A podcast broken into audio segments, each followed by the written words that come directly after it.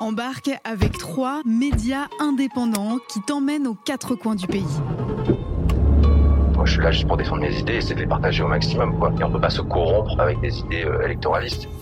Basta. Politis et Radio Parleur t'embarquent dans l'Hexagone. Hexagone. On a l'impression que nous, on a des tout petits projets, c'est le quartier, c'est la cité, et qu'en face, on a des trucs euh, magnifiques, que c'est la politique française. Souvent, c'est pourri, hein. Hexagone. L'émission qui s'installe de ville en ville pour débattre ensemble des enjeux de la présidentielle.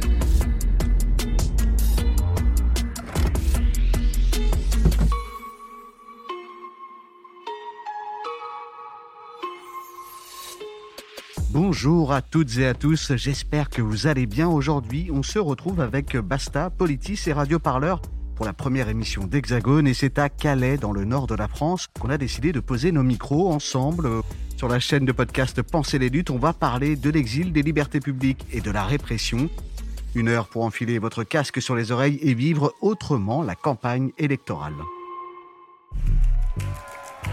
Enfin, quelque chose se passe Basta. Politis. Et Radio Parleur présente Quelque chose, mais quoi? Pensez les luttes. Pensez les luttes. L'émission spéciale à trois voix. Faut arrêter de parler en notre nom. Parce qu'on est assez grand pour parler, on est assez grand pour prendre la parole.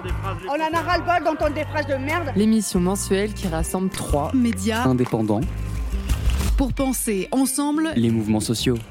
Symbole ou laboratoire, la ville de Calais est-elle devenue synonyme de l'impasse des politiques migratoires en 2022 Cinq ans après le démantèlement de la jungle, cette immense bidonville qui a accueilli jusqu'à 10 000 exilés, le quotidien des migrants continue de se dégrader dans le Calaisie, mais le rêve de l'Angleterre, lui, persiste. En 2021, 52 000 migrants auraient tenté de traverser la Manche, un record, à tel point que dans les magasins Décathlon de Calais et de Grande-Sainte, l'enseigne de sport a tout simplement retiré ses kayaks de la vente. Chaque jour, ici, des hommes et des femmes tentent la traversée de la Manche en direction du Royaume-Uni. En attendant, ils survivent dans des conditions toujours plus précaires. Les bénévoles, les associatifs et les humanitaires qui se mobilisent pour les accueillir sont à bout, la population aussi. Et face à cela, les politiques publiques euh, semblent bien loin de la hauteur des enjeux. De la hauteur, on va en prendre dans cette émission. À l'heure de l'élection présidentielle, on s'interroge ensemble comment vit-on dans cette zone frontière qui est devenue le Calaisie Avons-nous perdu le sens de l'hospitalité? Pouvons-nous imaginer un autre accueil? Ou alors cette question autour de l'accueil des migrants est-elle tout simplement insoluble? On en discute avec les Calaisiens et les Calaisiennes. Et comme d'habitude, ça démarre avec un son d'introduction. C'est parti. L'actualité, c'est aussi ce violent affrontement entre CRS et migrants ce matin. Après l'évacuation d'un camp dans le calme, une soixantaine de gendarmes et des CRS a été visée par une centaine de migrants armés de pierres dans la zone Transmarc. Selon la préfecture du Pas-de-Calais, au moins 15 CRS ont été hospitalisés pour des plaies. Plusieurs migrants auraient aussi été touchés dans ces affrontements et au milieu des habitants très choqués. Sur place, on retrouve Florine Curec. Ici, c'est une atmosphère assez étrange qui règne dans le quartier. Depuis le début d'après-midi, la plupart des parsiennes sont baissées et dans les rues, très peu de riverains. Et ce qui explique ce calme, ce sont les affrontements qui ont eu lieu aux alentours de 9 heures ce matin entre les CRS et les migrants. Une habitante que j'ai pu rencontrer parle même de véritables scènes de guerre. Suite à l'évacuation du camp, les migrants auraient jeté des morceaux de pierre sur les CRS qui auraient répondu par des tirs de bombes lacrymogènes. Une quinzaine de policiers auraient été blessés, mais également des migrants. Les riverains de leur côté se disent abandonnés par les pouvoirs publics. Dans le quartier, une fenêtre a été brisée, mais également des boîtes aux lettres qui ont été cassées. Des poubelles de riverains se sont également retrouvées dans le fossé juste à côté de la voie ferrée. Dans un communiqué publié cet après-midi, le préfet du Pas-de-Calais, Louis Lefranc, condamne fermement ces affrontements et soutient les policiers et les gendarmes. Des scènes de guerre, c'était le 30 décembre à Calais, une quinzaine de policiers pris en charge par les secours, trois migrants blessés. Un extrait d'un reportage diffusé sur BFM TV. On a choisi de démarrer cette émission par ce son, euh, parce que c'est un son de cloche qu'on entend de plus en plus souvent sur Calais lorsque l'on parle des migrants. Ici, on va vous proposer de découvrir une autre réalité, celle du terrain où évoluent des bénévoles, des associatives et des habitantes. Elles s'impliquent au quotidien ici à Calais aux côtés des migrants. On va les présenter présenter avec toi, Yvan. Bonjour. Bonjour. Yvan, tu es rédacteur en chef à Bastamag. Vous avez couvert cette thématique de l'exil avec des reportages et des entretiens à découvrir sur votre site basta.media. Ils sont marqués avec un logo hexagone. À tes côtés, Yvan, il y a une première invitée. Elle est élue d'opposition à la mairie de Calais, artiste audiovisuelle, habitante et engagée. Louise Druel, bonjour. Bonjour. Calaisienne aussi et bénévole depuis 13 ans maintenant à l'association Salam dont elle est secrétaire générale. Claire Millot, bonjour. Bonjour.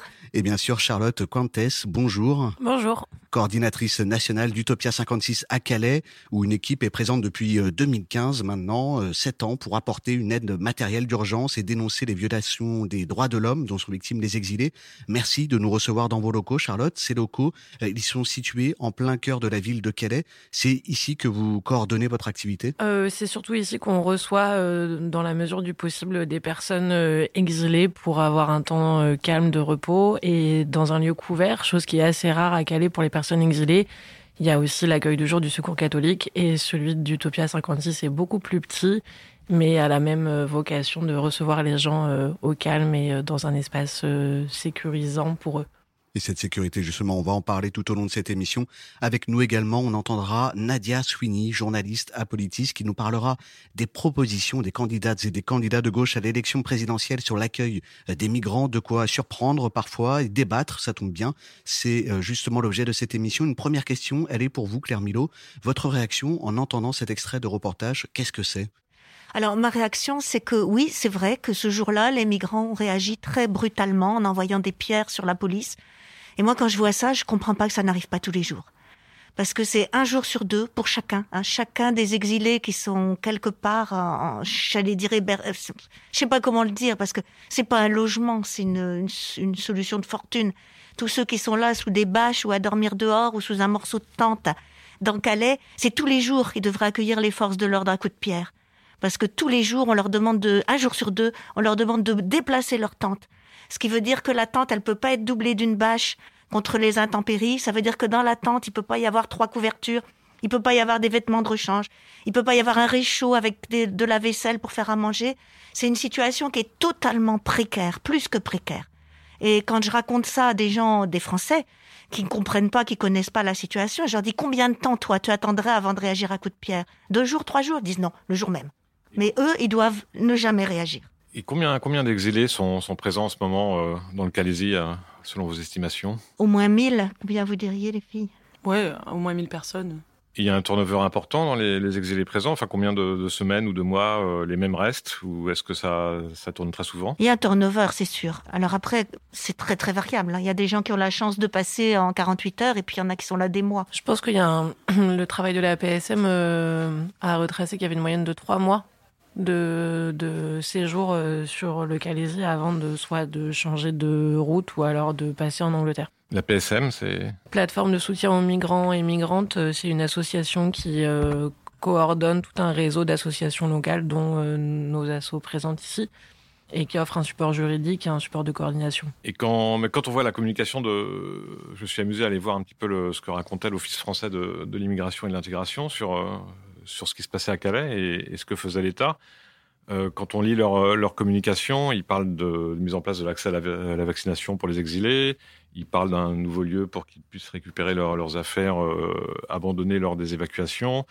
Euh, ils, par, ils, parlent de, plusieurs de 1400 repas qui ont été distribués en, en 2021, de, robinets ouverts sur, toute la ville pour qu'ils puissent accéder à l'eau potable quand on voit ça, on a l'impression que, bah, l'État met en place euh, des infrastructures pour qu'ils puissent euh, patienter à peu près correctement. Qu'est-ce que vous en pensez? Ah, Moi, je pense que c'est euh, même pas sous-dimensionné qu'il faut dire, c'est que ça reste euh, inhumain et tout ça a été mis en place déjà, il faut le dire, suite à un, devant les tribunaux. En fait, il a fallu aller jusqu'au Conseil d'État pour qu'il y ait des distributions d'eau qui aient lieu à Calais, pour qu'il y ait des toilettes qui soient euh, mises en place, des toilettes de chantier, pour qu'il y ait des douches. Il a fallu, la, mairie de Calais et la préfecture ont fait appel. Il a fallu que nous, associations, portons ça devant le Conseil d'État. Donc c'est un travail énorme déjà de la part des associations. C'est une persévérance énorme de la part des personnes exilées qui étaient requérantes à l'époque. Et c'est aussi un message hyper violent des autorités que de faire appel, quand elles sont enjointes, d'installer le minimum du minimum. Donc voilà, donc ça a été, euh, ça a été euh, une, fausse victoire de pouvoir obtenir euh, des points d'eau, des toilettes et, des douches, mais ça reste complètement insuffisant. Il faut marcher des kilomètres et des kilomètres pour aller chercher deux bidons d'eau. Il faut marcher des kilomètres et des kilomètres pour aller aux toilettes. C'est, vraiment, c'est intenable, c'est complètement inhumain, c'est vraiment déshumanisant, dégradant possible. Même les repas dont, dont tout le monde se targue en 2021 il faut pas oublier qu'on était en plein Covid. Il y a eu quand même, enfin, la qualité des repas est très, très médiocre. Et pourtant, il y a nos associations comme Salam qui continuent à distribuer à manger. Ça prouve bien que c'est de toute façon insuffisant. Oui, Claire, euh, comment ça se passe concrètement? Oui, oui, moi je voulais ajouter quelque chose que ce que vous venez de nommer, que l'État prétend faire, c'est à la limite du mensonge. Parce que des points d'eau, 24 heures sur 24, il y en a deux. Deux rue des Huttes et c'est tout. Le reste, c'est des distributions de, bidons. Ils viennent avec une rampe et puis euh, les gars peuvent remplir des bidons. On leur donne quand même des bidons. Mais c'est deux heures par jour à un endroit, une heure par jour à un endroit. Donc il n'y a pas un accès à l'eau euh, régulier. Et l'endroit où il y a les deux points d'eau, il n'y a plus personne qui y est installé. Louise Ruel, je vous vois réagir. Oui, parce que enfin, il y a des personnes euh, aux deux côtés de la ville, donc vraiment. Et quand on parle de ce point d'eau, c'est un robinet dans un endroit qui est absolument Enfin, c'est lamentable, quoi. Il n'y a aucune dignité. Euh, et il y a beaucoup de personnes qui se lavent pas pendant des semaines. Il y a des personnes qui ne, ne, peuvent pas prendre de douche pendant des semaines, laver leurs vêtements. Elles se, elles se chauffent chaque jour avec euh, du, avec du bois. Donc, euh, enfin, non, c'est absolument inhumain. Et, et, et, ce que l'État dit faire, c'est une, juste une vitrine c'est une communication et, euh, et depuis des années, de toute façon, c'est la même chose. C'est juste une vitrine, mais la réalité, elle est, vraiment autre. Ce qui est très frappant quand on arrive à Calais, ça a été le cas de, notre équipe, notamment quand on est venu. On a l'impression qu'il y a, euh, on va y revenir hein, tout à l'heure dans cette émission, mais cet aspect un peu de frontière et en même temps une sorte de grand vide euh, qui aurait pu y avoir justement, peut-être après justement la, fermeture de la jungle. On a l'impression que il y a eu une sorte de création de mini jungle qui s'est créée dans la ville. Claire Milo, c'est quelque oui, chose Oui, tout à fait, c'est exactement ça. Mais disons que avant, avant la grande jungle, il y avait des mini-jungles et beaucoup de squats dans des maisons abandonnées de la ville. La, création de la grande jungle qui a été proposée, hein, offerte par euh, Madame Bouchard et par les autorités d'État. Natacha Bouchard, hein, qui est euh, la maire euh, Les Républicains de Calais, qui a été élue en 2008. Et donc, au moment, il y a eu un accord, ça c'était très habile de la part de Madame Bouchard, parce que c'était une bonne idée qui convenait à tout le monde. L'ouverture d'un centre d'accueil de jour à l'extérieur de Calais, donc pour ceux qui souffraient de la présence des exilés dans Calais, c'était un soulagement. Et puis c'était un vrai centre d'accueil de jour, avec un repas chaud tous les soirs, qui était abondant et de qualité, avec des vraies douches, pas des cabanes euh, qu'on nettoie au jet, des vraies toilettes, pas des toilettes de chantier qu'il faut changer ou nettoyer tous les jours, des centaines de prises pour recharger les portables, un centre d'accueil pour les femmes. C'était un très bon accueil de jour. Et à ce moment-là, on a dit aux gars, si vous vous installez dans la lande qui est à côté, vous ne serez jamais chassé. Alors c'était oral, on se doutait bien, c'était pas un vrai jamais. Mais ça a duré un an et demi. On pensait que ça serait quand même un peu plus qu'un an et demi.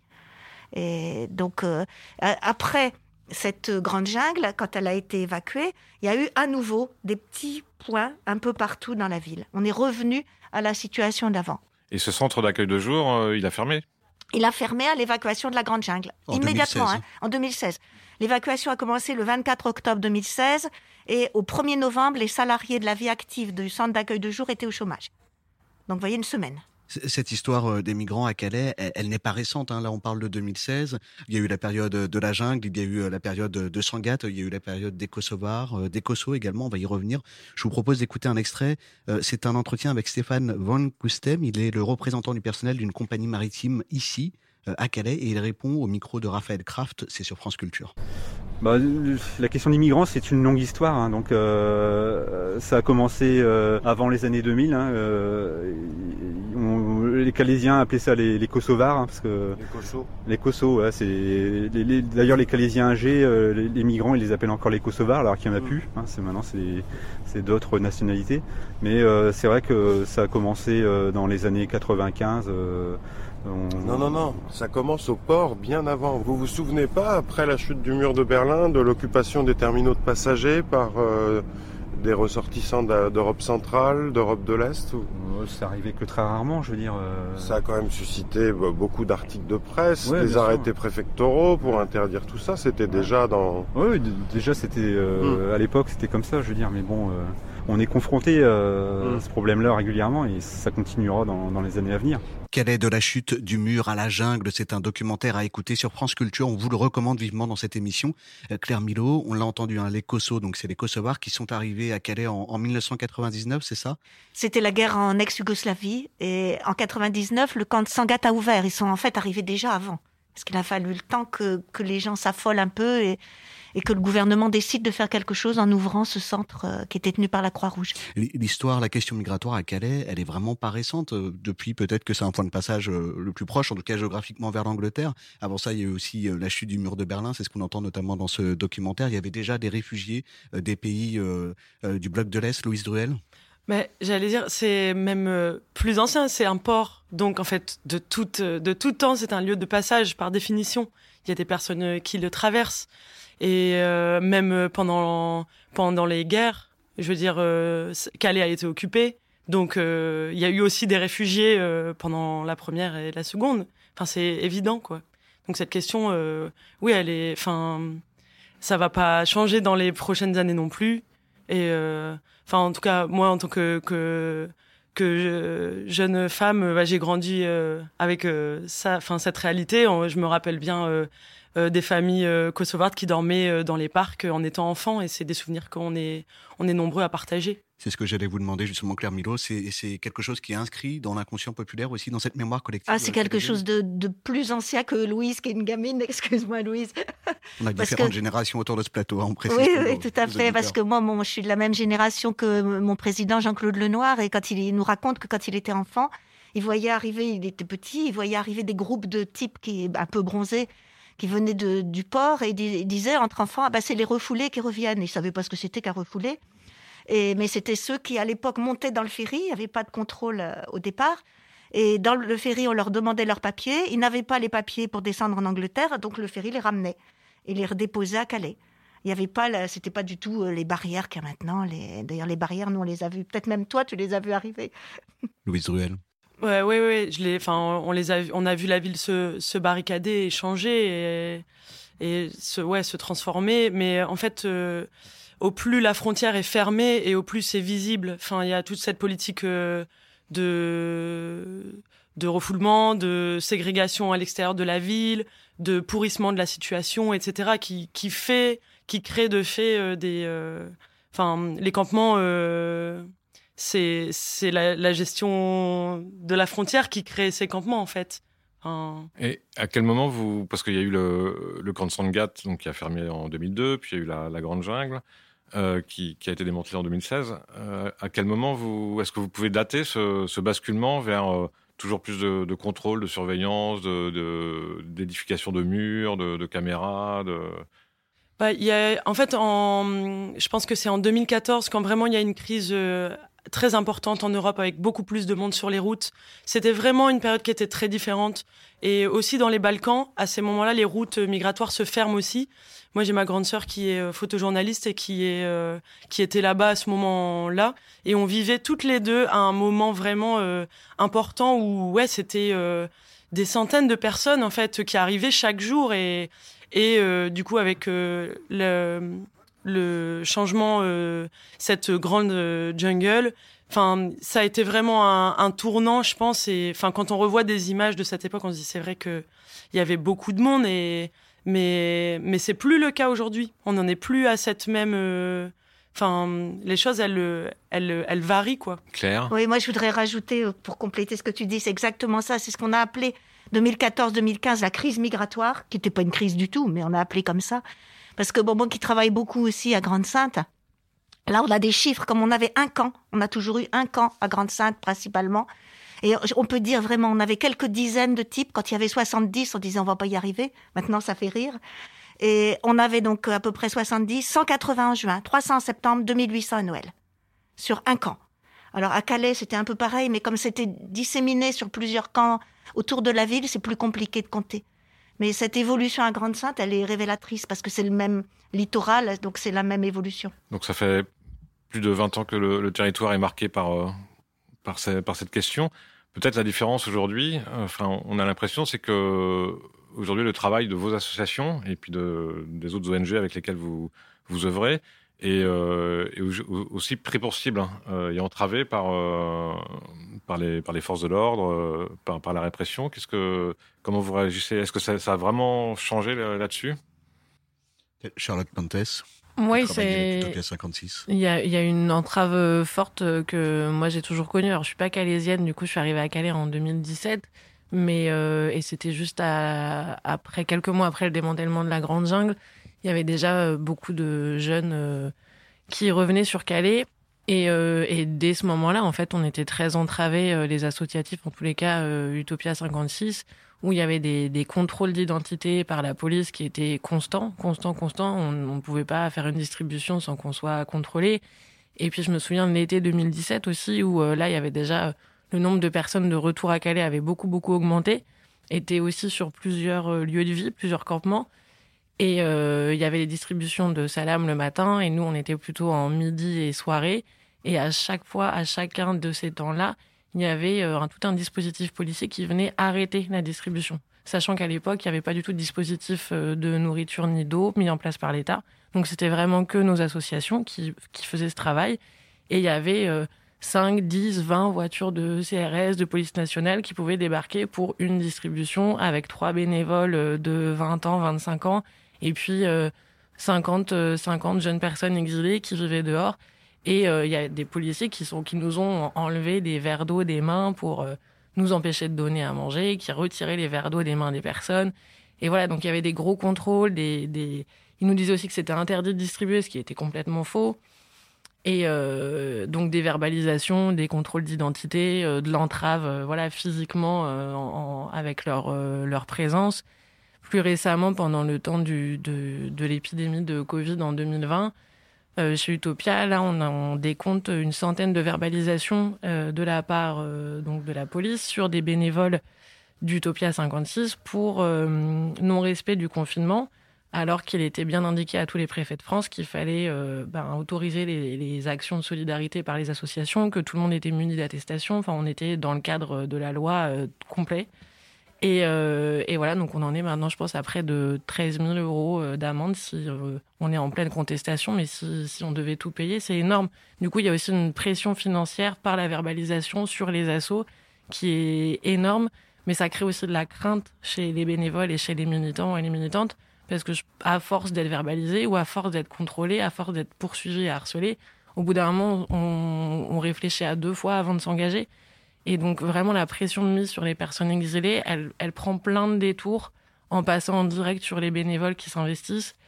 Et euh, ça, ça, aussi, c'est assez effrayant. Louise Druel. Et jusqu'à des, des, modifications aussi des, avec les rochers, les entraves. Euh, il y a beaucoup de rochers qui, qui sont posés pour empêcher le, de remplir les cuves d'eau et aussi parfois des actions militantes. C'est-à-dire pour empêcher euh, les gens d'accéder jusqu'à les associations de remplir euh, ouais les, les cuves d'eau euh, ou, On met un rocher sur une route et ça empêche de passer avec le véhicule. Ouais. D'accord.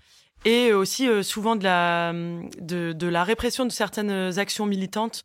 Par exemple, en novembre, pendant la grève de la faim, on, avec un collectif de, de, citoyens, on a bloqué, bon, symboliquement, hein, une, une évacuation. Euh, quelques jours plus tard, il y a des services qui viennent, euh, qui ont creusé des tranchées. Euh, donc assez importante, hein, c'est euh, quand on voit sur le terrain, c'est euh, poser un monticule de, de, terre avec des rochers pour empêcher du coup les camions, Salam et toutes les associations de de revenir sur le sur le terrain. Donc c'est vraiment, enfin c'est consécutif à une action de, résistance civile. on va punir les associations et les personnes exilées euh, à, avoir de l'eau et de la nourriture, quoi. Et, et, les, et le service de l'État, suite à ça, euh, a aussi arrêté ses distributions pendant un temps. Je sais même pas s'il a repris. À Marc, non. Et ce basculement, il, il, date de quand à peu près? Parce que j'imagine, Claire, que vous l'avez vécu aussi, euh, ah oui, ce, ce, temps où les associations et les, les ONG euh, étaient bienvenues pour, pour faire leur travail à, à Calais, et aujourd'hui, où, où, en tout cas une partie d'entre elles sont, sont entravées par, par les forces de l'ordre. Vous... Mais je pense qu'on peut dire que toutes les associations qui ne sont pas la vie active mandatée par l'État subissent mmh. ces pressions d'une façon peut-être un peu différente parce que bon bah Utopia, je crois, peut se dire on, on va payer 13 000 euros d'amende. Non. non, non. En tout cas, nous, nous, on sait qu'on peut pas. Donc, euh, quand il y a eu le premier arrêté préfectoral d'interdiction de distribution de nourriture et de boissons gratuites sur certaines rues, On était là le premier matin, on a eu 6 PV et ben on après maintenant on fait très attention de respecter les rues, euh, de ne pas distribuer. Alors euh, à Marc, là à l'endroit où il y a la tranchée dont parlait, euh, je sais plus si c'est Charlotte ou Louise, enfin à l'endroit où il y a la tranchée, il y a deux rues où on n'a pas le droit de distribuer.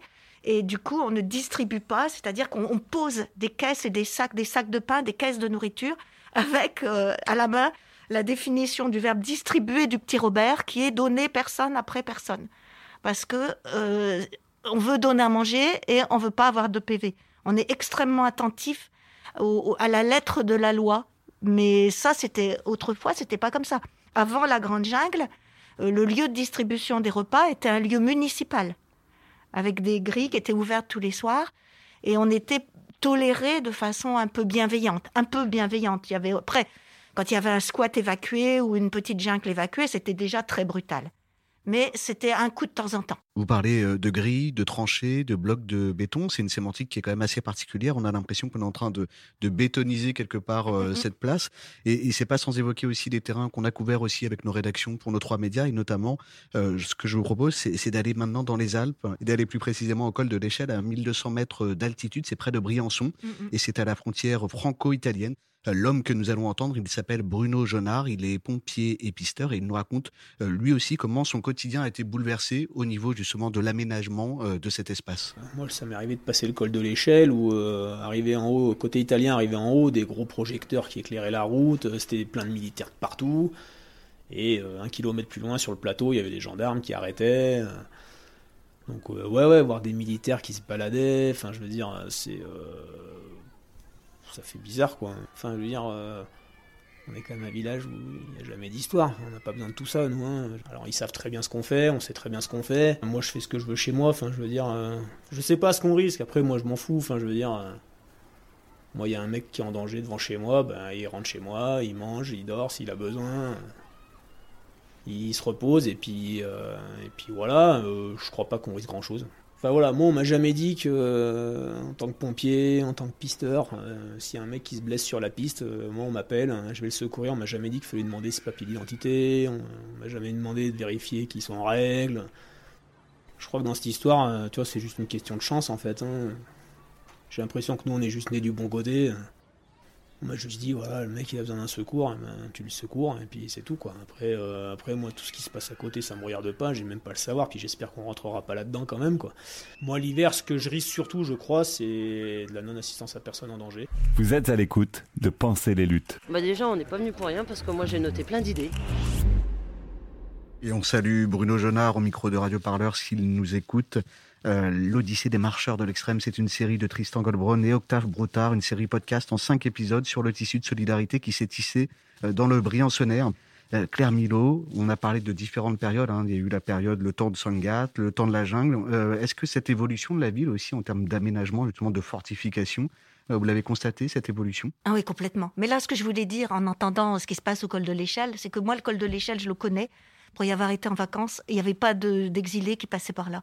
Parce qu'ils passaient par la mer, le, par la plage. Ils passaient à Vintimille en suivant le bord de la mer. C'était facile et c'était pas dangereux. Et c'est la même chose qui se passe ici. Puis la vallée de la Roya. Il y a eu Vintimille, la, vallée de la Roya et ça remonte petit à petit à chaque fois qu'on ferme la frontière. Et c'est de plus en plus dangereux. Et c'est ça qu'il faut que aussi euh, les autorités comprennent, c'est que plus elles interdisent avec entre guillemets volonté d'empêcher les gens de mettre leur vie en danger, plus les gens prennent de risques. Et c'est beaucoup plus dangereux, évidemment, de passer l'hiver par le col de l'échelle que de passer le long de la mer Méditerranée. Il y a eu des morts d'ailleurs, justement. Et il y a eu des morts, exactement, alors qu'il n'y avait pas de morts quand il passait par la plage. Et ici, c'est pareil.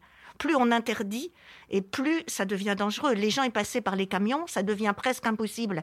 Avec euh, les chiens, le gaz carbonique, euh, les, les scanners de camions, du coup, ils essaient de passer par la mer. Et la mer est infiniment plus dangereuse quand on prend pas le ferry, quand on prend des bateaux gonflables, que les camions. Avec une délégation euh, aussi euh, de, de, ces contrôles, Louise Druel, euh, vous parlez des ferries, Claire Milo, mais effectivement dans les ferries aussi, il y a, des contrôles qui sont pas forcément faits d'ailleurs par des policiers, c'est fait aussi par des agents de sécurité, des agents incendies. Ça, ça, participe aussi à cette fortification de la frontière. C'est l'occasion de parler un peu du rapport parlementaire de Sébastien Nadeau, qui a dit qu'en en 2021, c'est 179 millions, cette sécurisation de la frontière et, euh, et que on, on renforce, on renforce les contrôles, mais effectivement, ça fait prendre toujours plus de risques. Et quand on entend l'extrême droite qui dit l'État ne fait rien, il faut immigration zéro, mais en fait, ça, ça ne veut rien dire parce que pour les personnes, même mourir, le risque ultime de d'empêcher quelqu'un de faire quelque chose, c'est la mort. Et les personnes meurent et elles savent très bien que c'est le risque et qu'elles payent le prix de leur vie. Donc si même elles sont prêtes à, prendre tous les dangers, on n'empêchera jamais les personnes euh, de, tenter le passage. Donc il faut, il faut accepter cette situation, il faut accepter ce fait, et il faut réduire les risques, et il faut, euh, il faut trouver des, des routes qui soient sûres, en fait. Oui, on rappelle qu'il y a eu un, drame, c'était en, décembre. Hein, 24 novembre.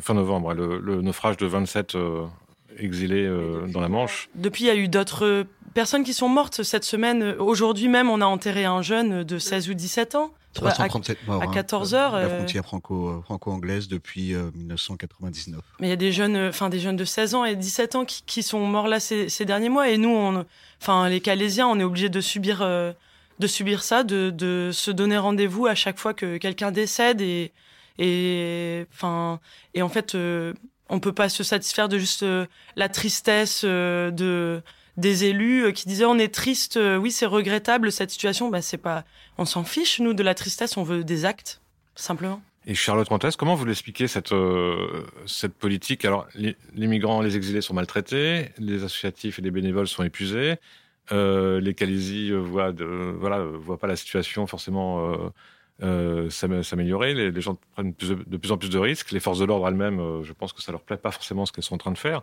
Comment vous expliquez comment, euh, cette politique? Moi, je pense qu'il y a. Alors, c'est pas c'est pas moi la, décideuse, ah. donc. Pas la défendre, hein, mais, mais oui, Ma, ma lecture, c'est qu'il y a une stratégie derrière. En fait, c'est que la fatigue des associatifs, elle a un impact aussi sur sur les, les moyens et les ressources qui sont qu'on peut mettre à disposition des personnes exilées. Euh, bon, après, il y a de la fatigue, mais je pense qu'on, que personne ne lâche, que la motivation est, là. C'est, c'est ce qui. La lecture, c'est, c'est que c'est désespérant, en fait. C'est qu'on n'en voit pas le bout, qu'on ne se sent pas écouté. Et c'est simplement aussi. Euh, on aimerait, je pense, que le constat, au moins, il soit fait, parce qu'on on passe énormément de temps en réunion. On a eu des dialogues avec la préfecture le médiateur euh, qui a été envoyé à Calais. Euh, c'est Didier Léchy, hein, le, directeur de l'OFI. De l'OFI. Euh, pour ouvrir un semi-dialogue, en fait, même le constat qui est la réalité de ce qui se passe n'est même pas constaté également par les autorités. Et du coup, ça nous, ça nous fait nous empêtrer, en fait, constamment dans un, dans une, dans une censure. On est tout le temps censuré, en fait, dans ce qu'on dit. on nous croit pas. Et c'est, ça, c'est ça qui est très dur aussi. C'est déjà si le bilan était fait comme nous on le comme nous on le constate, comme nous on le vit, comme les personnes le vivent, comme les personnes essayent de, témoigner de ça. Déjà, on pourrait ensuite avancer sur des sur des solutions, mais il y a vraiment cette stratégie d'invisibiliser et le travail et les personnes et la réalité, et aussi de ne jamais accepter que c'est une frontière et que quoi qu'il arrive, la frontière, des gens tenteront de la traverser, quoi qu'il arrive. Et sachant que là, pour le rappeler, on est en train de parler euh, face, face, à tous ces moyens déployés, à toute cette énergie déployée, ça concerne entre 1000 et 2000 personnes euh, qui sont. Euh, oui.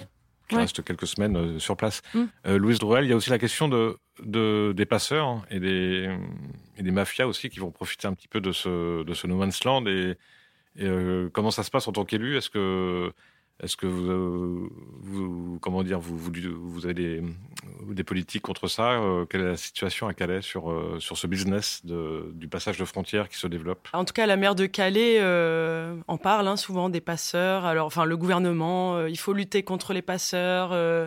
il y a aussi un, un vocabulaire très guerrier. on parle de le Gérard Darmanin parle de, des soldats quand il parle de, de la police. pour lutter contre les passeurs, il faut remettre de la légalité et donc respecter déjà euh, les conventions euh, internationales de respect des, des droits humains, créer des routes sûres et euh, créer des routes sûres, ça veut dire aussi ouvrir les routes dans ce cas-là. Oui, mais mais si déjà on commençait par par ne pas ségréguer les personnes à l'extérieur dans des dans des campements qui sont absolument indignes et précaires, parce que si la la, la maire de Calais dit, nous, enfin, et le gouvernement disent, nous ne voulons pas recréer des jungles. Nous, la République ne veut pas voir se recréer des jungles. Mais les jungles, c'est une réalité, elles sont là, qu'ils le veuillent ou non. Plus petites, mais plus petites, mais, mais partout. Et, et, peu importe que les personnes soient sous un pont ou ou euh, dans un no man's land à l'extérieur de, Calais. Si on veut euh, lutter contre les, passeurs, il faut, euh, il faut aller au plus près des personnes exilées. Il ne faut pas les laisser toutes seules aux mains de, de personnes qui, qui, en profitent. Et, et surtout, enfin moi, je voulais revenir un petit peu sur la stigmatisation des, des, associations. La maire de Calais, elle est aussi capable de dire dans la même phrase que les associations sont complices des passeurs. elle a déjà dit, des, elle a fait des sorties assez monumentales quand elle dit les associatifs fournissent des armes pour les, pour les exilés. Cette accusation contre les associatifs, c'est quelque chose qui revient euh, là encore aussi à Briançon. Hein. Il y a eu ce procès à Gap de bénévoles de l'association Tous Migrants euh, qui ont été accusés justement d'avoir passé euh, des, exilés, de leur avoir fait passer la frontière franco-italienne. Et enfin, du coup, il y a tout ce, mythe. Et puis quand il parle des associatifs, il parle les associations, genre, sans jamais citer quelqu'un. C'est vraiment pour décrédibiliser, isoler. Et, euh, et puis, enfin, en fait, derrière, c'est. Enfin, pourquoi cette politique? Parce que c'est aussi un, juste un but électoral. Euh, de, de, de, prendre cette place-là et de, de, de, laisser la situation euh, se pourrir et, et ne rien y changer parce qu'en fait ça permet d'avoir des boucs émissaires. Donc on pointe du doigt, on dit on fait ci, on fait ça, mais en fait on traite absolument pas euh, le, problème d'asile. Il y avait un bureau avant euh, de l'OFI qui était euh, qui a fermé avec la fermeture de la jungle. L'OFI, on le rappelle, c'est l'Office français de l'intégration et de l'immigration. C'est l'administration publique qui est chargée d'accueillir les réfugiés. Et les, maintenant, les personnes, si elles veulent demander l'asile en France, enfin, il n'y a aucun accompagnement à Calais et enfin, il n'y a rien qui est fait pour que pour que les choses elles, elles s'améliorent, elles s'améliorent. Charlotte Comtesse, sur, sur, cette question des passeurs? Bah, Sur les passeurs, moi je pense qu'il faut aussi admettre que c'est encore une fois c'est un symptôme qui vient avec le fait qu'on soit à une frontière et à une frontière fermée et militarisée au, plus haut point. Alors j'imagine qu'on peut trouver encore plein d'autres moyens de la fermer encore plus, mais ça euh, c'est pas notre travail à nous.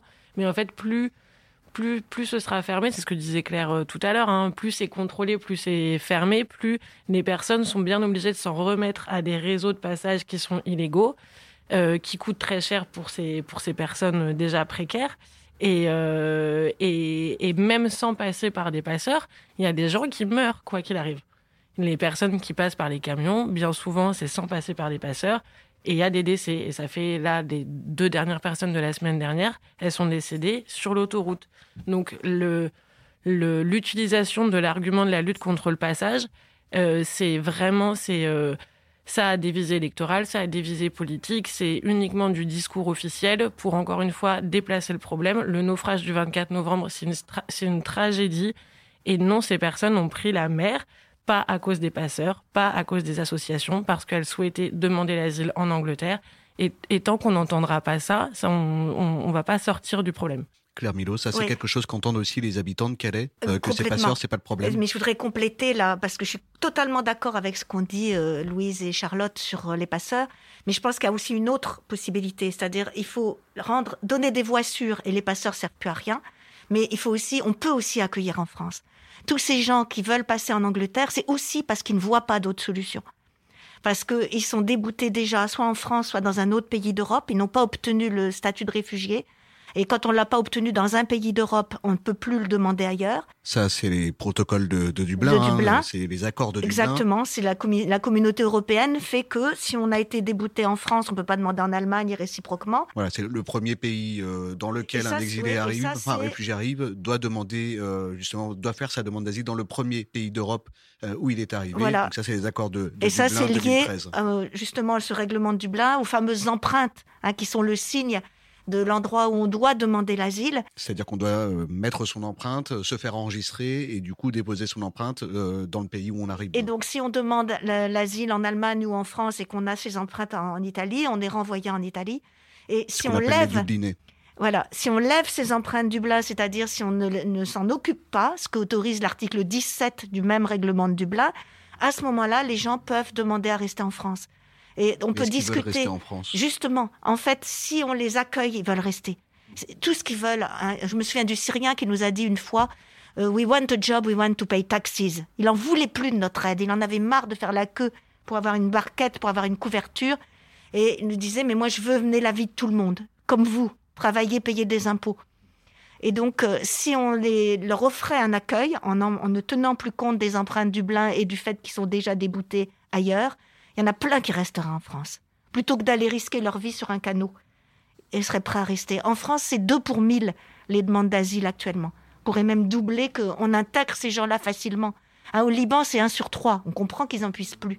Mais nous, c'est 2 pour 1000. Le grand argument de, l'État euh, français et, des politiques au, au niveau de l'Union européenne pour euh, continuer à militariser les frontières, que ce soit à Calais, que ce soit dans les Alpes, euh, sur les îles grecques, les îles italiennes, etc., c'est euh, ne pas provoquer un appel d'air, entre guillemets, euh, qui aspirerait tous les, tous les exilés vers, vers les Alpes, vers Vintimille, vers Calais.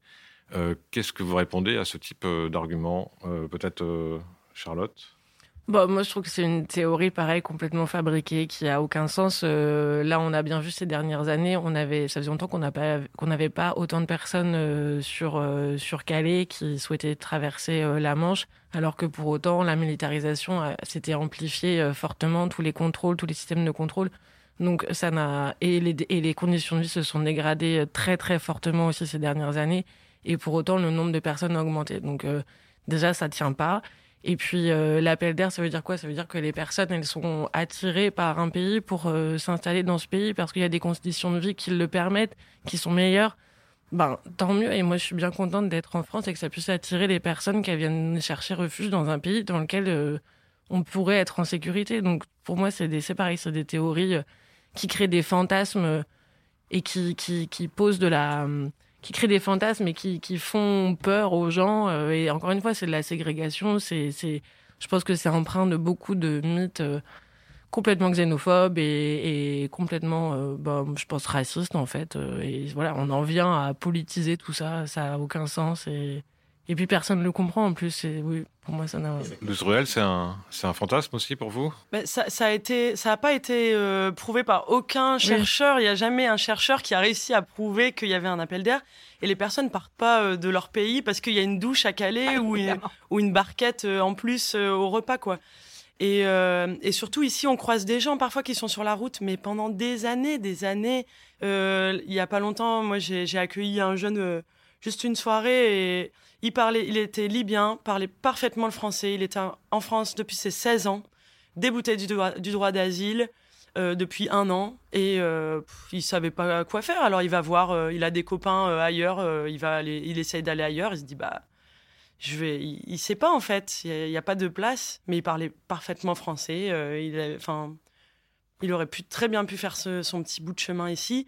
Et, et puis de toute façon, enfin, surtout ce ce mythe-là, il peut pas justifier les violations des, des, droits humains et donc de priver des gens de d'eau, de nourriture, de priver des gens d'hygiène. On peut pas, enfin, c'est pas possible en fait. On peut pas négocier les droits humains fondamentaux et les, vraiment les conventions minimales de dignité humaine, quoi. Mais alors comment on, on se fait entendre euh, des pouvoirs publics quand on veut alerter sur ce non-respect des, des, conditions humaines? Euh, Je vous propose d'entendre un extrait d'un reportage de BFM TV. Il donne la parole à Anaïs Vogel et à Ludovic Holbein. Vous en avez parlé euh, il y a quelques instants dans la première partie de cette émission. Ils ont arrêté euh, leur grève de la faim après 38 jours de grève, une grève de la faim euh, débutée le 11 octobre dernier par ces deux militants associatifs avec l'aumônier également, Philippe Demester, 72 ans, 25 jours de grève, pour dénoncer précisément les traitements dégradants par les exilés qui vivent sur le littoral calaisien. 33e jour de grève de la faim pour Anaïs Vogel et Ludovic Holbein. Dans cette petite pièce de l'église Saint-Pierre où ils se sont installés, ils fatiguent. Ils le répètent, aucune de leurs revendications n'ont été entendues. L'une d'entre elles, c'est l'arrêt des évacuations des camps. Alors on n'en est pas encore à demander l'ouverture des frontières parce que là je pense qu'il faudrait qu'on fasse la grève de la faim pendant trois ans. Quand je vois à quel point c'est compliqué juste de demander une trêve hivernale, juste qu'on arrête en fait d'expulser les personnes et qu'à un moment donné elles puissent se reposer. Et même si effectivement elles, elles n'ont pas envie d'aller dans, dans, un centre d'accueil, mais qu'elles ont envie en fait de rester dans leur tente, parce qu'il y a des gens qui ont envie d'aller de rester dans la tente pour euh, bah, pour essayer de passer en Angleterre. Et de toute façon, ça fait 30 ans qu'on essaye de leur en empêcher et ça fait 30 ans que ça ne fonctionne pas. Pendant cette grève de la faim, un médiateur a été nommé par le gouvernement. Il s'agit de Didier Léchy, donc c'est le directeur de l'OFI, l'Office français de l'intégration et de l'immigration. Euh, un échange qui n'a pas permis de faire adopter leurs revendications. 38 jours sans manger, on s'épuise, les choses n'avancent pas, elles reculent. Ils s'en foutent qu'on meure, a déclaré Anaïs Vogel, qu'on a entendu il y a quelques instants dans cet extrait lors d'une conférence de presse. En 2016, déjà, lors du démantèlement de la jungle, des migrants s'étaient cousu la bouche en signe de protestation. Qu'est-ce qu'il faut faire pour pouvoir alerter, pour pouvoir se faire entendre des pouvoirs publics? Quand on met sa vie en, danger avec une grève de la faim notamment. Il reste quoi? Bah, Je pense déjà, enfin, faut. Je pense que on a eu le cœur brisé de nombreuses fois et l'espoir, euh, il n'est pas toujours euh, là au quotidien, mais que, enfin, on est nombreux et nombreuses à, à pas lâcher, Enfin, je veux dire, il y, a des, bénévoles qui se lèvent chaque matin, bénévoles, hein, qui, qui c'est même pas c'est même pas un métier, c'est et juste, enfin, on est là et on continue quoi. Et... Mais alors jusqu'à quand, c'est la question. Bah, moi, j'ai, moi en tout cas personnellement, j'ai abandonné euh, vraiment l'espoir de me dire euh, ça va changer là demain, mais je le fais par devoir et parce que on doit refuser justement euh, cette escalade et, et, et jusqu'où on va si on accepte toutes ces toute ces, cette emprise et cette, cette intolérance et de proposer autre chose. En tout cas, enfin, moi, j'essaie de le faire à, mon niveau euh, municipal et puis de, de, de, prendre cette place dans le, le débat politique et dire, euh, de parler d'accueil, d'oser le faire. Il y en a d'autres comme Damien Carême qui le font aussi. L'ancien maire de Grande-Sainte et qui est euh, député Europe Écologie Les Verts au Parlement européen. Et donc euh, on doit, en fait, on se doit d'imaginer des solutions et de continuer. Mais comme tu dis, c'est justement parce qu'on voit pas de solution qu'il faut continuer jour après jour et, le plus nombreux possible. Et là, on est en, période électorale, justement, parce qu'on a l'élection présidentielle qui approche, euh, suivi des élections législatives. C'est peut-être l'occasion de, de, faire en sorte que de nouvelles, nouvelles politiques soient, soient mises en place, soient développées, euh, soient, soient, négociées. Est-ce que, si c'est pas le cas, est-ce que vous pourrez tenir encore euh, dans les cinq prochaines années? Dans les 30 Ah oui, c'est sûr. Mais oui. Mais je pense que c'est ça où c'est là où c'est indispensable de, de parler de ce qui se passe ici, en fait. Que les gens comprennent la réalité parce que la communication de, du, Twitter de, de Lofi est terrible et c'est des fausses vérités qui sont manipulées, qui sont, qui sont vraiment euh, complètement biaisées. Et il faut parler de ce qui se passe ici pour qu'il y ait des relais après nous, parce que peut-être qu'un jour on sera fatigué. Malgré tout, on est, pour le moment, on est toujours là. Mais, euh, mais il faut que la réalité de Calais, qui est impensable quand on lit simplement les journaux, je pense, il faut vraiment la, représenter. Euh, tout le temps et faire porter la voix des personnes exilées qui le, subissent au quotidien depuis 30 ans, euh, entendre la voix des bénévoles qui travaillent. Et il n'y a que comme ça, en répandant euh, la réalité de ce qui se passe, qu'on va ouvrir les yeux de tout le monde. quoi. Alors dans les journaux, on n'entend pas forcément les exilés, mais on entend aussi beaucoup quand même euh, les candidats et les candidates à cette élection présidentielle. Depuis trois mois, particulièrement, le discours euh, politique sur la question migratoire euh, est, très présent à droite et, et à l'extrême droite également. Valérie Pécresse s'accorde avec Marine Le Pen et Éric Zemmour sur le renvoi d'office des personnes entrées illégalement sur le territoire français, sur la fin du droit du sol, sur la suppression des aides sociales aux exilés. La candidate Les Républicains, donc Valérie Pécresse, ajoute euh, même sa petite touche hein, en considérant comme majeur tout mineur non accompagné qui refuse euh, un test osseux. Euh, le test osseux, hein, pour rappel pour nos auditeurs, nos auditrices, c'est une radio du poignet qui permet de regarder s'il reste du cartilage de, croissance et ainsi, a priori, déterminer l'âge de la personne. mais bon, même le Conseil de l'ordre des médecins estime que cette méthode n'est pas fiable. peu importe pour l'immigration, on le voit, elle est clairement le point de ralliement de la droite extrême. Face à cela, Nadia Sweeney, journaliste aux médias politiques, nous explique ce que proposent les candidates et candidats de gauche. On l'écoute. Commençons par Anne Hidalgo. Dans son programme, elle met en avant deux points en lien avec la question des exilés. L'un est assez clair, réformer totalement le système Dublin, ces accords qui obligent les réfugiés à déposer leur demande d'asile dans le premier pays d'Europe où ils sont entrés. Le second est plus flou. La candidate socialiste veut un accueil digne pour une répartition équilibrée sur tout le territoire, des délais de traitement maîtrisés et lutter contre les voies irrégulières d'immigration, le tout, évidemment, sans rentrer dans le détail. On rappelle que sous le quinquennat Hollande, le Parti socialiste ne s'est pas tout à fait illustré en matière de dignité d'accueil. C'est Bernard Cazeneuve, le ministre de l'Intérieur, qui est à l'origine de la fameuse politique zéro point de fixation, dont on connaît aujourd'hui les conséquences désastreuses. Christiane Taubira, issue des rangs du PS et dont on attend toujours le programme, a souvent poussé des coups de gueule contre le traitement réservé aux exilés. Mais lors de son passage au ministère de la Justice, elle a produit en 2013 une circulaire sur les mineurs non accompagnés qui devait améliorer leur prise en charge. Or, cette circulaire a aussi entériné la pratique du fameux test osseux. Si dans le texte, il ne devait être utilisé qu'en dernier ressort, sur le terrain, sa pratique est quasi systématique. Mais parlons du terrain, de Calais même, puisque nous y sommes, en évoquant le député du Nord, Fabien Roussel. Dans son programme, le candidat du PCF promet l'interdiction des tests osseux, la régularisation des travailleurs sans papier, et remet en question Dublin, et mais aussi les accords du Touquet, qui font de la France le supplétif du Royaume-Uni pour la gestion de leurs frontières communes. Rappelons tout de même qu'en 2015, c'est lui qui voulait envoyer l'armée en mission humanitaire dans la jungle de Calais. Une sortie quelque peu controversée.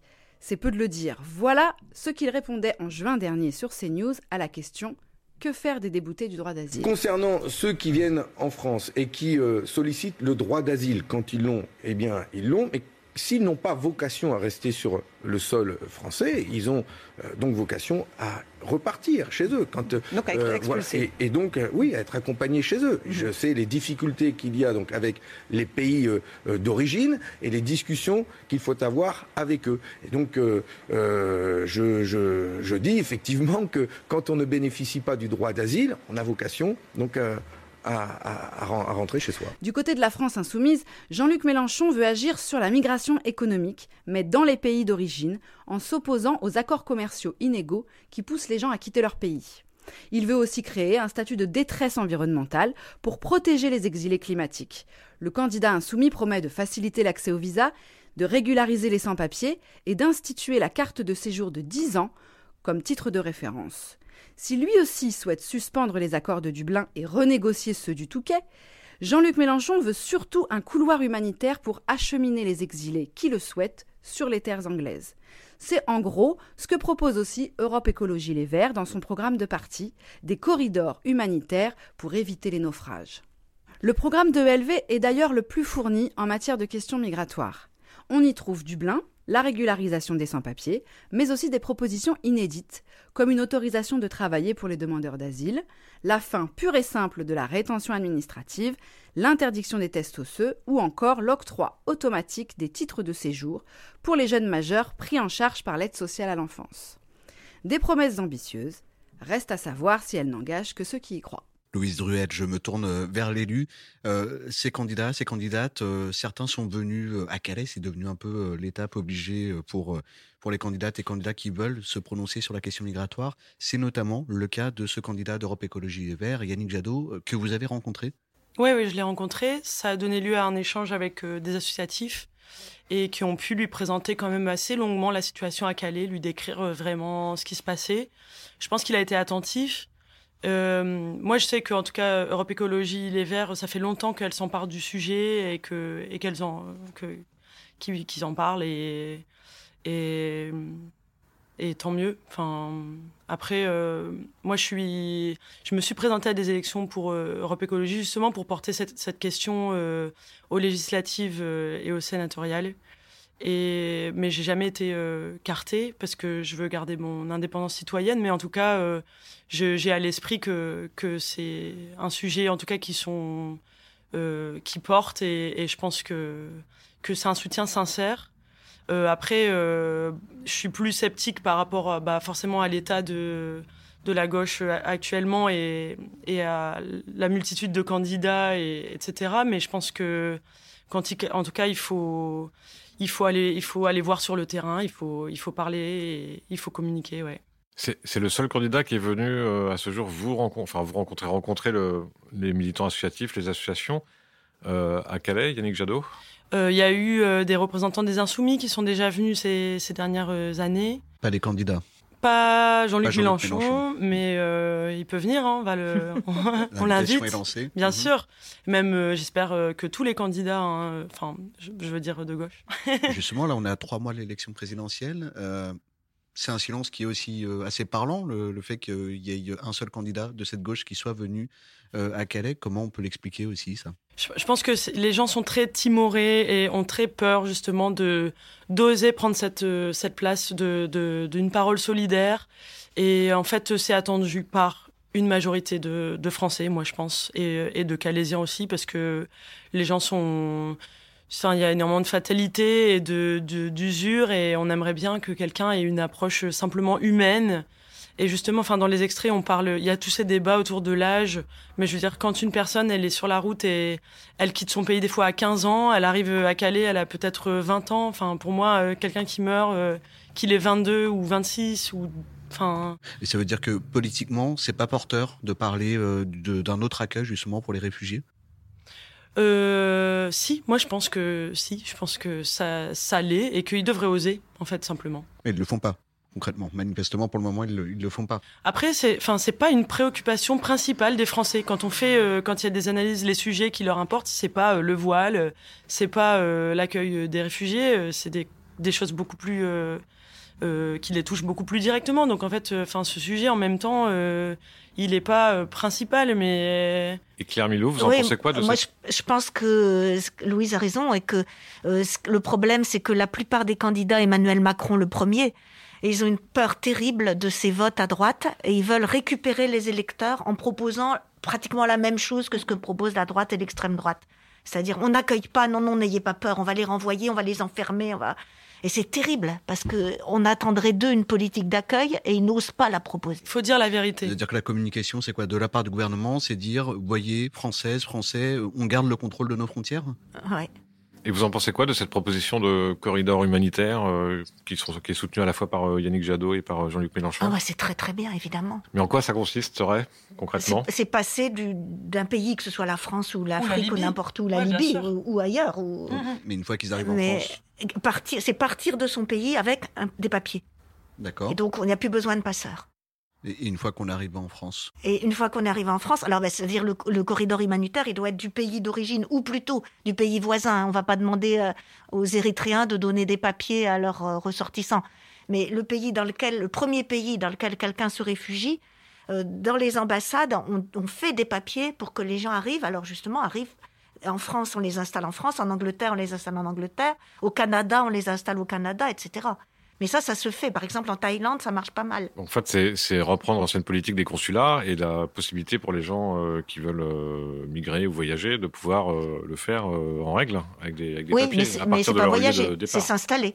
Mais c'est sûr, Kouchner, c'est ce qu'il faisait. Hein. Comme ça qu'on a accueilli les boat people. Les, les boat people, juste pour préciser hein, pour nos auditeurs, c'est euh, des réfugiés euh, asiatiques Oui. qui venaient d'Asie, du Vietnam, qui sont arrivés en France euh, à ce moment-là. Qui, sont arrivés, qui ont quitté leur pays sur ces boats, comme euh, c'était pas des canaux pneumatiques comme maintenant, c'était des, des pirogues, des bateaux en bois. Et là où ils sont arrivés, ils ont été après accueillis par la France avec des papiers. Ils sont arrivés avec des papiers. Et là, il n'y a pas besoin de passeur. On entend beaucoup parler des renvois, et mais on s'imagine pas à quel point c'est coûteux euh, de enfin là quand on envoie une personne, c'est euh, euh, je sais plus combien de policiers pour une personne euh, dans un avion, enfin même euh, même tous ces vols, ils coûtent énormément d'argent. Il y a eu déjà des scandales qui avaient été euh, euh, repérés, je crois, par Street Press de de- d'avions internes en France et ça coûtait des ça coûte euh, des millions euh, juste pour envoyer quelqu'un jusque Nice. euh, Par le magazine Street Press, effectivement. Enfin voilà, juste, enfin ce, ce coup-là, il est pas, il est pas réel. Et, et puis même euh, là en ce moment, par exemple, la situation au Soudan, elle est telle euh, que, que en fait, on peut même pas renvoyer les personnes dans leur pays. Enfin, c'est même pas, c'est même pas faisable tellement les situations, elles sont parfois catastrophiques, quoi. Alors Claire Milo, je vais avoir une question pour vous juste avant ça. Euh, Là, on est en train de parler de, de corridor humanitaire et ce que vous avez dit toutes les trois, c'est effectivement il faut permettre euh, à ces euh, réfugiés de pouvoir euh, arriver dans un pays. Euh, la question qu'on essayait de vous poser, c'était une fois qu'ils sont ou qu'elles sont dans ce pays, qu'est-ce qui se passe? Et, là-dessus, moi, ce que je vous propose, c'est d'écouter un extrait qui me semble assez intéressant. Euh, c'est un extrait qui va cette fois nous porter en Italie. 330 âmes, dont des dizaines de migrants arrivés d'Afrique ou du Moyen-Orient, et un petit village de Calabre, donc en Italie, qui s'était vidé de ses, euh, ses habitants auparavant. Riace. Euh, alors, c'est pas tout à fait Riace, c'est un autre village. Il y a d'autres villages que Riace. Celui-là, il est en Calabre. Riace, effectivement, c'est c'est en Sicile. Mais euh, effectivement, comme Riace, ce village, il revit grâce à l'accueil et à l'arrivée des exilés. C'est un extrait d'un reportage de l'agence France Presse, l'AFP. C'était il y a cinq ans. Un terrain de foot et une salle de gym flambant neuf. Tout ceci n'aurait jamais été possible sans l'arrivée de dizaines de migrants à Sant'Alessio in Aspromonte. Car comme beaucoup de villages de Calabre, une des régions les plus pauvres d'Italie, ce petit bourg s'était vidé de ses habitants partis travailler au nord. En 2013, Sant'Alessio a décidé de faire partie d'un réseau d'accueil de migrants en mettant notamment à leur disposition des appartements. Depuis des dizaines de personnes venues du Ghana, d'Irak ou encore du Nigeria ou du Mali sont passées par ce village. L'action que nous avons mise en œuvre est une action humaine et humanitaire. C'est la chose la plus importante. Ensuite, je ne cache pas que ce genre d'accueil des réfugiés et des demandeurs d'asile a des retombées importantes. Il y a plus de vie dans le centre de notre petit village. Des retombées économiques aussi. En tout, 16 personnes ont trouvé un emploi dans le village lié à l'accueil de ces réfugiés. Cours de langue ou de menuiserie, Saint-Alessio a également pu garder un médecin et une école indispensables à sa survie. Je pense. Tu penses? Elle pense. Nous pensons les luttes. C'est maintenant qu'il faut y aller, tu vois. Une émission de Basta. Politis et Radio Parleur. Pour décrypter ensemble les mouvements sociaux. Alors on le voit à Riace, dans cette commune euh, à côté, et puis dans d'autres d'autres d'autres endroits en Europe et en France, euh, il y a des, des villes et des élus qui euh, assument d'accueillir euh, correctement les, les exilés. Euh, Est-ce qu'en France, il y a des vous, vous connaissez des communes, des villes ou des collectivités locales qui, qui assument un minimum euh, ce- ce- cet accueil, cette euh, hospitalité? Mais j'allais dire à Calais, c'est aussi une réalité en fait l'accueil. Il y a tout aussi euh, une une comment dire une communauté de personnes qui sont solidaires et qui accueillent et c'est pas forcément le plus visible, mais en fait c'est aussi la réalité ici. Et du point de vue des élus, des collectivités locales, vous, vous avez connaissance euh, alors, Charlotte Non, vas-y, Claire. Non, mais je pense que justement, comme, au niveau national, il faut une volonté politique. Et on voit par exemple à Reims, euh, où il y a des gens comme, comme à Calais qui se donnaient du mal pour une communauté exilée. Euh, c'est la municipalité qui les a installés dans un lycée désaffecté et qui a réussi après à faire prendre en charge le financement de l'accueil par l'État. Et quand une autorité locale arrive à imposer un accueil, c'est ce qui s'était passé au camp de la Linière à Grande-Sainte. Euh, ah, le- le- Damien Carême l'a ouvert contre la volonté de l'État et ensuite il y a eu une convention signée avec l'État. Il l'avait ouvert en tant que maire. hein, en tant que maire, complètement à frais, euh, Mhm. uniquement municipaux hein, au départ. Hmm. Et quand il y a une volonté locale des autorités, c'est comme quand il y a une volonté nationale des autorités. On arrive à faire avancer les choses. Mais si ça part du local, euh, ça marche. Seulement, il faut ce courage. Et pourquoi vous parlez de courage, c'est intéressant, effectivement. Pourquoi il faut du courage là-dessus? Ah bah Par rapport à qui? Par rapport aux habitants, aux administrés ou? Bah, il faut du courage pour lancer quelque chose. De toute façon, si on lance quelque chose de nouveau, il faut du courage. Et donc là, il faut le courage de se dire bon bah maintenant, moi, je décide qu'on met de l'argent, qu'on met de l'énergie, et donc euh, c'est beaucoup plus fatigant que de dire ah bon, non, on s'en est jamais occupé, ils sont là dans le coin, puis il y a des associations qui s'en occupent, et puis c'est très bien. Et il faut se dire moi maintenant, je décide de prendre en charge. Et mais ça marche, on l'a vu. Et Charlotte Comtesse, euh, justement pour euh, donner du courage aux, politiques et aux candidats, les inspirer, est-ce que est-ce qu'il y a un travail du côté des associations, des organisations, via les différentes plateformes qui sont mises en place pour euh, pour voilà pour proposer, créer du débat, les les pousser un peu à agir clairement? Bah, je pense que déjà tout ce que les assos mettent en place euh, à leur propre échelle, c'est vraiment des modèles sur lesquels euh, il faut s'appuyer parce qu'au fur et à mesure des années, il y a des associations qui ont euh, 10 ans et qui font ce travail-là depuis 10 ans et qui développent une expertise déjà dans l'approche qu'il faut avoir vis-à-vis des personnes exilées, qui sont des personnes qui sont sur euh, des temps de séjour euh, sur certains territoires, que ce soit euh, des villes ou, des régions qui peuvent être courts parce que c'est des gens qui vont vouloir ensuite euh, s'installer euh, ailleurs et il y a vraiment une, une expertise, je trouve, de, de l'approche à avoir. Parfois des modèles d'accueil aussi quand on accueille chez soi depuis des années en tant qu'individu. Ben, on comprend aussi comment il faut se placer, comment il faut se positionner, quelles sont les problématiques des gens qui sont accueillis. Et ensuite, quand on accueille aussi, euh, il y a des associations qui le font. Nous, Utopia, on le fait. On a des maisons d'accueil on, voilà, on a des, c'est des, des maisons d'habitat euh, collectif avec une dizaine de personnes. Et, tout ça, ça se travaille et ça, ça marche, ça fonctionne. Et, c'est surtout que ça marche dans l'opérationnel pour que les gens puissent venir, mais aussi ça les aide tellement en fait de pouvoir se poser quelque part et de pouvoir envisager un futur, de pouvoir apprendre une langue, un métier, une sociabilisation, de découvrir un territoire, de se faire un réseau. Ça fonctionne réellement. Et ça, je pense que oui, c'est des modèles sur lesquels les municipalités doivent s'appuyer et il faut qu'on nous, c'est là où il faut qu'on nous laisse la parole, il faut créer du débat avec les assos qui font ce travail depuis très longtemps. Il n'y a pas grand chose à inventer en fait. Je pense que ça existe réellement. Louise Druel, c'est des initiatives que vous encouragez également? Ouais, en fait, c'est exactement ça. Déjà, si on arrête euh, juste euh, de harceler et de stigmatiser, et qu'on encourage, qu'on valorise euh, la solidarité, la fraternité, c'est déjà, c'est déjà une réalité. Ici, c'est déjà quelque chose qui se passe et qui est invisibilisé. Mais si simplement on le, on, met en valeur ça, eh ben, on pourrait déjà faire beaucoup de choses.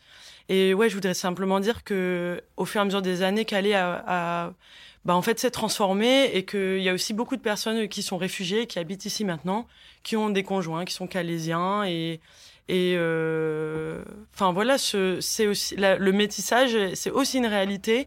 Euh, Calais s'est transformé et hum, depuis, je, je, voulais reparler de la grève de la faim, mais elle a vraiment permis aussi de souder euh, les associations, les militants, les jeunes, euh, entre eux, depuis cette euh, grève, en fait, euh, le fait qu'il y ait eu une prise de risque comme ça de deux militants, il y a peut-être des, questions d'ego qui ont complètement été mises à part et les gens se sont dit, en fait, maintenant, on va être tous ensemble et on va encore plus s'entraider. Et je, moi, je le ressens vraiment depuis ces derniers mois, cette une fraternité en fait. Et Ici, c'est une ville où il y a des, des jeunes euh, anglais, belges, euh, de toute la France, euh, suisses, euh, allemands, italiens, espagnols. Enfin, c'est aussi un symbole européen. Et je pense contre toute la, la, xénophobie et le sentiment anti-européen qui peut exister. Et eh ben en fait, je trouve que Calais réinvente aussi cette tout cet échange culturel et, et que le vivre ensemble est possible et, on accueille des personnes et il y a aussi des personnes qui restent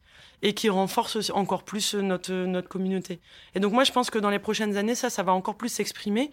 Euh, parce qu'on y travaille euh, d'un point de vue aussi culturel à euh, faire des ateliers de réparation de vélos, de, de musique, de danse, enfin. On est d'ailleurs, hein, le, studio dans lequel on est actuellement, pour nos auditeurs, nos auditrices, c'est notamment l'atelier de réparation de vélos.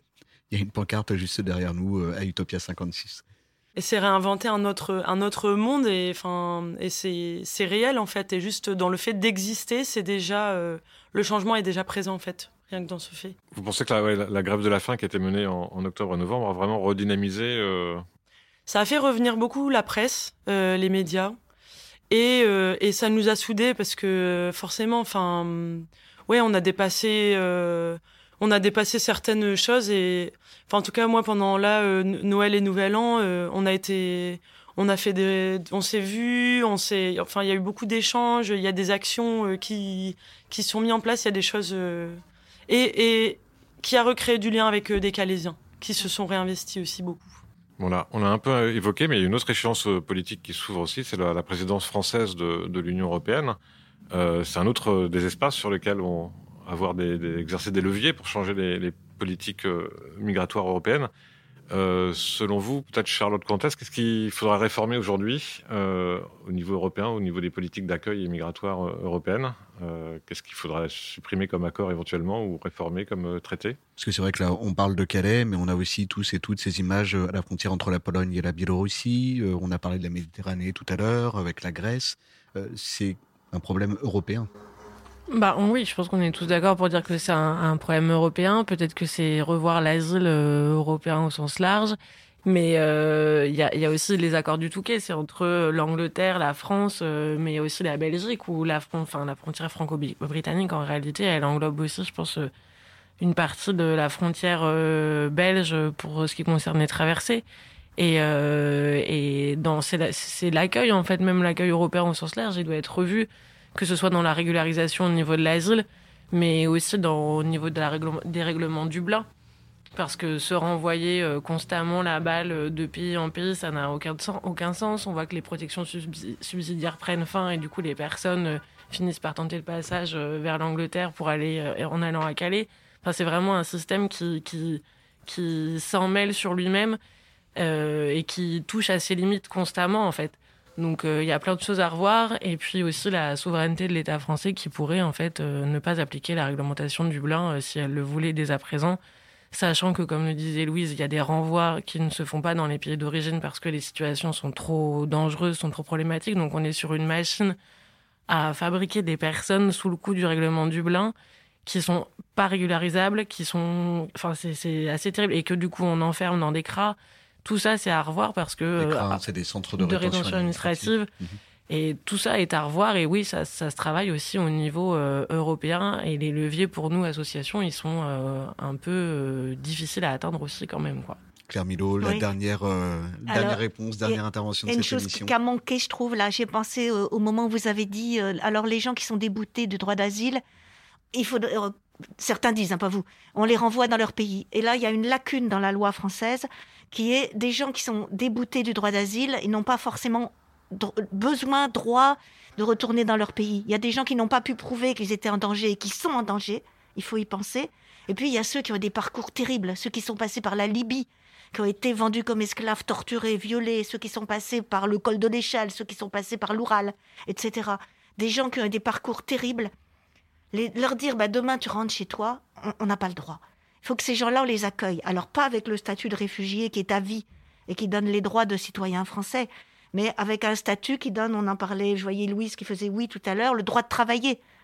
Le droit d'avoir, je ne sais pas, trois ans, mettons, d'autorisation d'être en France avec le droit de travailler. Et puis si au bout de trois ans, ils sont intégrés, on leur donne des papiers pour plus longtemps.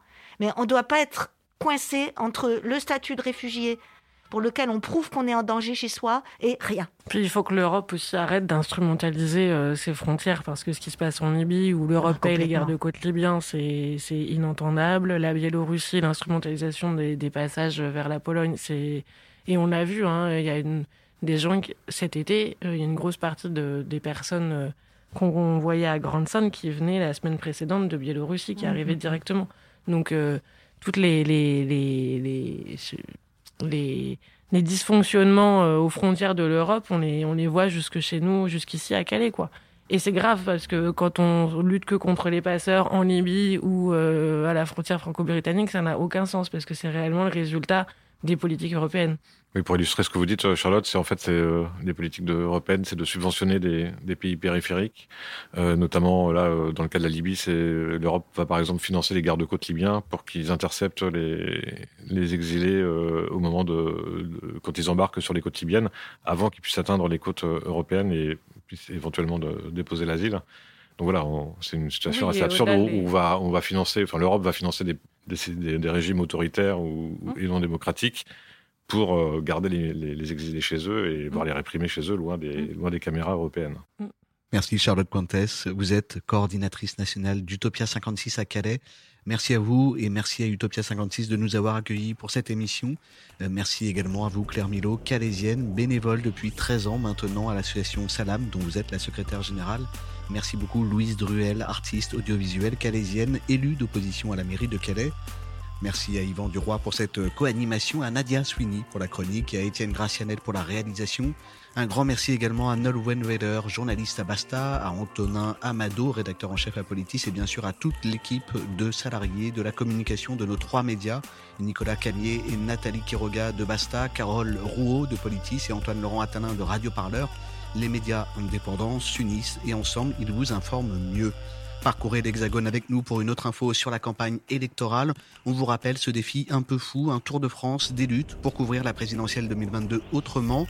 Notre Tour de France, il comporte quatre étapes chacune emblématique d'un débat oublié des élections 2022. On s'installe dans un territoire, chaque rédaction produit des contenus sur le sujet et chaque étape se conclut par une émission en podcast enregistrée sur place. Et la prochaine émission, ce sera le 24 février à Marseille avec des reportages, des entretiens à découvrir bien sûr en amont. Vous êtes les bienvenus, venez assister à l'émission en public et poser vos questions. Cette fois, on vous donnera rendez-vous dans le sud de la France. Le lieu et l'heure de l'enregistrement vous seront communiqués sur le site respectif et sur les réseaux sociaux. Alors à très bientôt bientôt sur votre chaîne de podcast Pensez les luttes et Hexagone. Et merci à vous. Merci. C'était Pensez les luttes. Pensez les luttes. L'émission spéciale à trois voix. On se retrouve le mois prochain avec Basta, Politis et Radio Parleur pour décrypter ensemble les mouvements sociaux. D'ici là, n'hésitez pas à nous suivre sur les réseaux sociaux et abonnez-vous sur votre plateforme de podcast préférée. À très bientôt.